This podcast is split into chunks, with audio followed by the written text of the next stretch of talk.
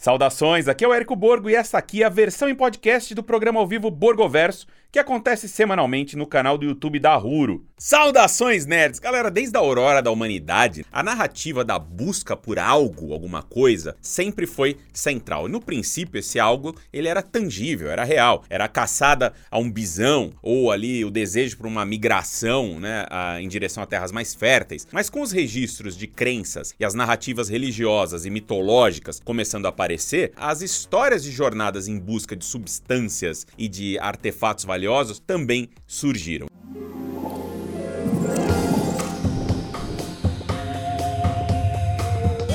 E essa premissa é amplamente utilizada na cultura pop em todas as suas formas. Existem paralelos em praticamente todas as grandes histórias nerds e o nosso passado mitológico. E só nesse ano aqui nós temos três grandes filmes e séries mergulhando fundo nessa ancestralidade cultural para criar ali as novas mitologias. Exemplos dessas substâncias lendárias, né, não faltam, são milhares de histórias aí ao longo da, da nossa própria história da humanidade. Na mitologia grega, por exemplo, o titã Prometeu roubou o fogo do Olimpo para dá-lo aos humanos, né, enfurecendo Zeus, como todo mundo que jogou God of War sabe. É, o Jazão e os argonautas partiram em busca ali do velo de ouro, alando o carneiro alado Crisómalos, né, capaz de dar a quem a detém autoridade, prosperidade, poder, algo que a gente viu ali nos filmes do Ray Harryhausen. O Adão e Eva provaram do fruto proibido do Jardim do Éden no livro Gênesis, né, do Velho Testamento, uma história que encontra ali paralelos em Naruto, em One Piece e até na relação entre Gambit e Vampira dos X-Men, sendo a vampira, né, o fruto proibido, né, já que o Gambit não podia tocá-la. E a Pedra Filosofal, né, porra, Pedra Filosofal capaz de transformar chumbo em ouro, que rendeu inúmeras lendas medievais e acabou nos romances góticos e na cultura pop, de Harry Potter a Full Metal Alchemist. E a gema mágica ciamântaca das escrituras hinduístas que protege protege quem a usa se essa pessoa for virtuosa, for honrada, mas a amaldiçoa se ela não for. É um rubi, feito aquele que o Morpheus perdeu pro John Dean Sandman.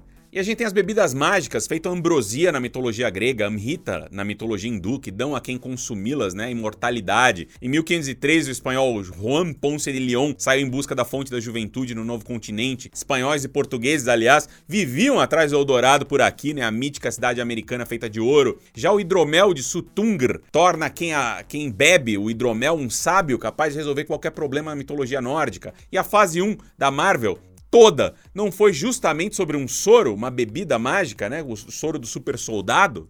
E são tantos os filmes e produções em que uma droga causa algum tipo de transcendência, né? Você tem Lucy do Luc Besson, Manto e Adaga da Marvel, Bane da DC, Sr. Hyde, e tudo isso também não é novo. O cogumelo de Deus, o Teonanacatl, dava aos astecas visões do futuro e ainda hoje é usado feito cacto peyote para os povos originários da América do Norte, né? O chá ayahuasca para os povos do Sul, da mesma maneira que o melange, a especiaria das especiarias de Duna, que pode desbloquear o futuro e dar aos navegadores da guilda a capacidade de levar sua mente, ver o movimento do universo ali, podendo traçar mentalmente o curso de qualquer espaçonave. Na obra do Frank Herbert, né, que já foi adaptada para o cinema e para a TV, o melange, essa substância, é encontrada apenas em um único planeta no universo, que é Duna, Arrakis. E isso gera a invasão do lugar ali, o controle das populações nativas pelo Imperium, né, o governo do universo conhecido comandado pelo imperador Padishah. Feito esse melange aí que a gente reencontrou recentemente nas telas aí na produção do Denis Villeneuve, outras três produções importantes deste ano têm metais valiosíssimos como motivação em vários níveis, né? São substâncias raras encontradas em apenas um lugar que se torna o centro ali de disputas políticas por esse local. Em Wakanda para sempre, nós temos o mundo descobrindo ali a existência do vibranium, desejando esse metal, né, abundante nesse país africano ficcional, mais escondido do restante do mundo pelos seus governantes cientes do que o metal causaria. O vibranium ele tem habilidades como nenhum outro metal, ele é capaz de absorver, estocar e liberar energia cinética. O uniforme do Pantera Negra é feito de vibranium, assim como o escudo do Capitão América, e o esqueleto de adamantium do Wolverine também é uma liga de vibranium. E o vibranium apareceu pela primeira vez em Demolidor número 13 em 1966, uma história lá do Homem Sem Medo, escrita pelo Stan Lee e ilustrada pelo John Romita, mas apenas ali como um metal capaz de cortar todos os outros. Foi alguns meses depois, em Fantastic Four número 53, lá em agosto de 66, que o Lee, agora acompanhado de Jack Kirby, reaproveitou sua criação do Vibranium e a colocou em Wakanda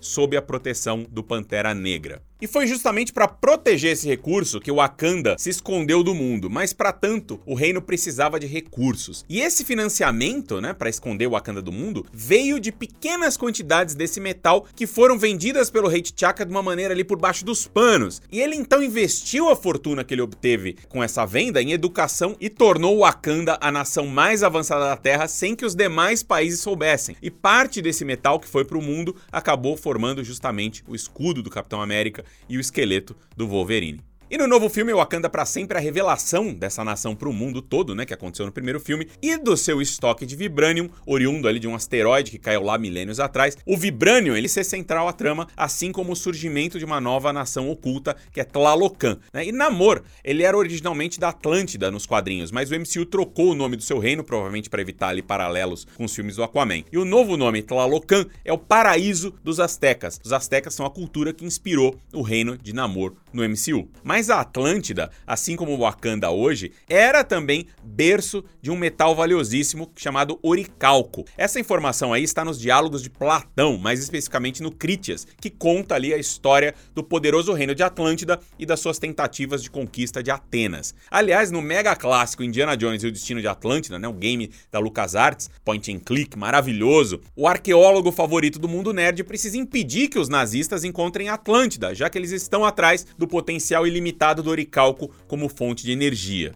Enfim, terra e mar, duas civilizações em conflito e um metal preciosíssimo também são tema de Avatar: O Caminho da Água, né? O novo filme do James Cameron, de quem a gente fez um extenso Borgoverso recentemente. E no caso do mundo de Pandora, né, onde os navios vivem em harmonia comensalista com a fauna e a flora do lugar, existe um metal sob a superfície chamado o Nobtanium. O Nobtanium é um supercondutor perfeito que os terráqueos precisam extrair em nome do seu próprio avanço tecnológico, né? E um quilo de Nobtanium custa mais de 100 milhões de reais, ou seja, 3 quilos são equivalentes à recente Mega Sena que rolou aí. Isso foi a comparação que eu fiz, desculpa. Mas o nome Unobtanium, ele é interessante também pela sua base científica, né? O significa aquele que não é possível obter, e é um material perfeito para uma aplicação específica, mas quase impossível de obter. E só nesse nome aí, então, o James Cameron ele já atribui um valor incomensurável ao metal de Pandora que nós vamos rever aí em breve nos cinemas aí na Cinemark em Avatar: O Caminho da